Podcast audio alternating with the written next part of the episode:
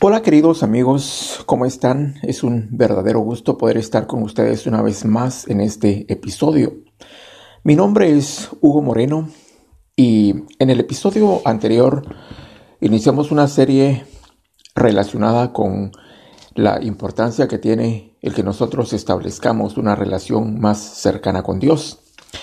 En esa oportunidad hablamos acerca de David, cómo se relacionó con Dios, cómo Dios lo levantó, lo hizo rey, lo prosperó y todo lo demás que, que ahí mencionamos. Pero en esta oportunidad quisiera hablar de otro personaje que también mantuvo una relación muy cercana con Dios y que como resultado de esa relación su vida fue tremendamente marcada. Me refiero a Jacob. Jacob fue hijo de Isaac, Isaac que era el hijo de Abraham, el patriarca, o sea, Jacob era nieto de Abraham. Dice la palabra que cuando, eh, cuando Jacob nació, Jacob era gemelo, tenía un hermano con el cual había compartido el vientre de, de su madre. Ese hermano era Esaú. Y dice la Biblia que dentro del vientre de la madre, o sea, dentro del vientre de Rebeca, la madre de ellos, estos dos niños peleaban entre sí, tratando de ver quién era el que nacía primero. Entonces, cuando nació, cuando llegó el momento del nacimiento, de, del alumbramiento, dice la palabra que nació Esaú primero, e inmediatamente, agarrado del tobillo de Esaú, nació Jacob. O sea, nació un niño y luego nació el otro niño, como que el segundo no quería que el primero naciera antes. El segundo fue Jacob, el primero fue Esaú. De tal manera que todos los derechos y las bendiciones de la primogenitura le correspondían al primero, o sea, a Esaú.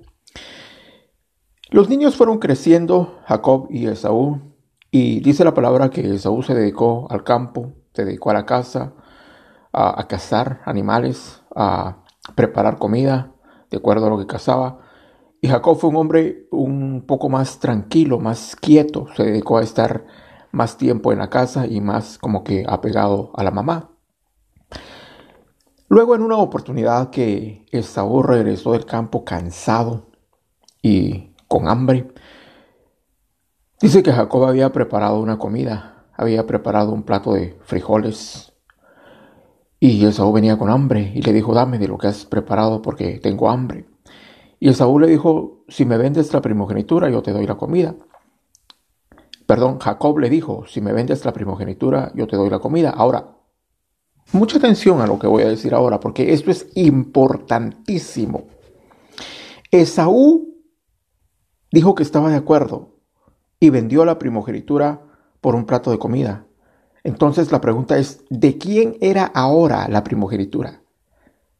La primogenitura era de Jacob porque él ya la había comprado, o sea, ya se la habían vendido. La primogenitura ya no era de Esaú, porque Esaú ya la había vendido. Cuando nosotros tenemos algo y lo vendemos, ese algo ya no nos pertenece. Eso le pertenece al que lo compró. Cuando nosotros compramos algo, ese algo nos pertenece porque lo compramos. Y a no le pertenece al antiguo dueño, o sea, al vendedor. Ahora, Aquí hay algo importante, decía, porque Esaú vendió la primogenitura y luego no quería que Jacob fuera a cobrar esa primogenitura. Si Jacob era el dueño de la primogenitura, él tenía ya todos los derechos de ser primogénito. Y luego dice la Biblia que llegó el día en que Isaac, el padre de ellos, los iba a bendecir. Entonces llamó a Esaú y le dijo que se preparara porque lo iba a bendecir como el primogénito y que le preparara algo de comida. Pero realmente Esaú ya no era el dueño de esa primogenitura, o sea, él ya no tenía por qué recibir esa bendición. Así que la historia continúa ahí con un enredo entre madre e hijos. Lo cierto es que Jacob va a recibir la bendición de la primogenitura. Y luego cuando Esaú regresa, se da cuenta que ha perdido todos los derechos que realmente él antes había vendido. Y en su amargura, Esaú, en su amargura, le llama a Jacob engañador. Ahora, Jacob no fue ningún engañador. Eso fue una expresión que Esaú dijo desde su amargura. Él dijo, con razón llamaron su nombre Jacob porque me ha engañado, me ha suplantado. Eso le dijo él al padre. Pero él nunca le dijo al padre que él había antes vendido esa primogenitura por un plato de comida. Por poco se lo decía, pero fue listo, no se lo dijo. O sea, Esaú fue como la gran mayoría de personas es, que siempre dicen solo lo que les conviene, nunca dicen la verdad completa. Jacob no fue engañador, al contrario, él fue engañado. Dice la palabra que después de eso Esaú quiso matar a Jacob, así que Jacob tuvo que salir huyendo de su propia casa hacia la tierra de un hermano de su madre. Y dice la Biblia que Jacob salió sin nada, sin nada, solamente con la ropa que llevaba encima. No llevaba nada, ni siquiera llevaba comida, ni siquiera llevaba la porción de un día para enfrentar el desierto. Él salió sin nada, pero salió con la bendición que había recibido como primogénito, porque ya antes la había comprado.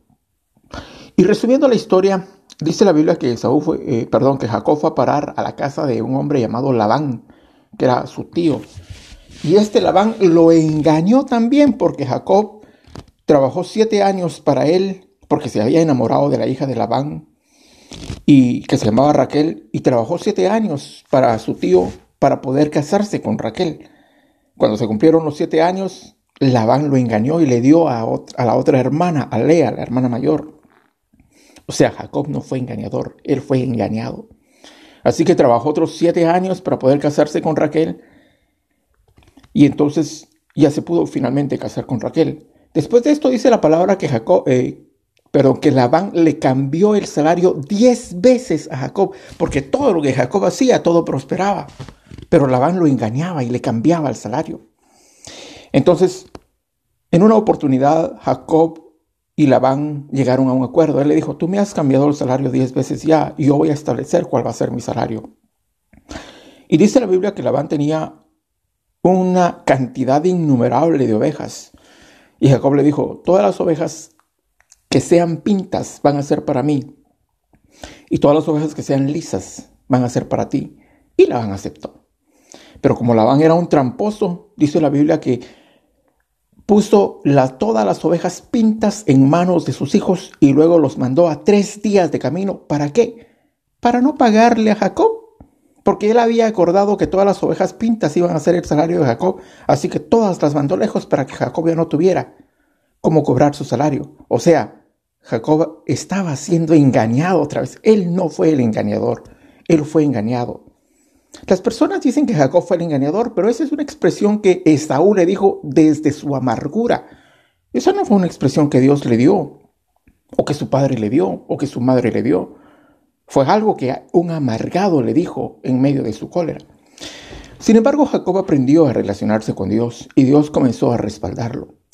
Dice la palabra que Jacob tuvo una idea y puso dos palos cruzados enfrente de las ovejas cuando éstas iban a parir y todas las ovejas parían a sus crías pintadas o pintas. Y eso comenzó a ser el salario de Jacob. Y Jacob se enriqueció en una manera extraordinaria porque Dios lo bendijo. Y lo bendijo porque vio su corazón, que era un corazón honesto, que no era un corazón de engañador, que ese sobrenombre no le iba a afectar. Finalmente dice la Biblia que Jacob salió de la presencia de su tío Labán con destino a la casa de su padre. Y no le dijo nada a Labán porque él pensó, si yo le digo algo a Labán, este no me, me va a echar de su presencia sin nada, así como él es. Así que Jacob tomó a toda su familia, a sus dos esposas, a sus concubinas, a todos sus siervos, todas sus ovejas, y se fue de regreso a la casa de su padre. Cuando Labán se enteró, montó en cólera y empezó a perseguir a Jacob con la intención de hacerle daño hasta que Dios le habló en sueños a Labán y le dijo, Labán, mucho cuidado como tratas a Jacob, porque te las puedes ver conmigo. Entonces Labán sintió miedo, sintió temor. Y finalmente cuando él se encontró con Jacob, le dijo, ¿por qué me has hecho esto, hijo mío? O sea, Labán era el tipo, de, el tipo perfecto de un hipócrita, porque después de que le había cambiado el salario diez veces a Jacob, Ahora le dice, hijo mío, ¿por qué me hiciste esto? Yo te hubiera despedido en paz, yo te hubiera pagado lo que tú merecías. Y Jacob le dijo, no, yo, yo te conozco, tú me hubieras echado de tu presencia sin nada. Pero Dios, que mira todo y es justo, Él me ha prosperado y me ha bendecido. Ahora, toda esta historia a lo que voy es a lo siguiente. Jacob era un hombre que aprendió a tener una relación personal y profunda con Dios. Dice la palabra de Dios que en una oportunidad Jacob peleó con un ángel y no soltó al ángel hasta que el ángel lo bendijera. Y el ángel lo bendijo. Posiblemente el ángel era el mismo Dios. Cuando Jacob nació, nació anhelando la bendición de Dios. Por eso deseaba nacer primero. Jacob siempre anheló la bendición de Dios, nunca la menospreció o la vio de menos, como lo hizo Esaú. Y cuando Jacob llegó a sus últimos días, dice la palabra que Jacob ya viejito estaba adorando a Dios sobre un bordón o sobre su bastón. Y dice la palabra que llamó a los dos hijos de José, a Manasés y a Efraín, y los bendijo, y murió adorando a Dios. Jacob fue un hombre que llegó a conocer a Dios de una manera tan profunda y tan personal. Tan tremenda la relación que tuvo Jacob con Dios, que Dios le cambió el nombre y le dijo, de ahora en adelante tu nombre será Israel. Jacob es Israel, el padre de los patriarcas, el padre de los hijos de Israel. Esa relación que Jacob mantuvo con Dios marcó su vida y marcó su destino. Dios quiere que nosotros también aprendamos a acercarnos a Él, así como lo han hecho estos hombres preciosos, y aprendamos a conocerlo para que nuestra vida y nuestro destino también sea marcado. Ha sido un gusto haber estado con ustedes y nos vemos en el próximo episodio. Bye.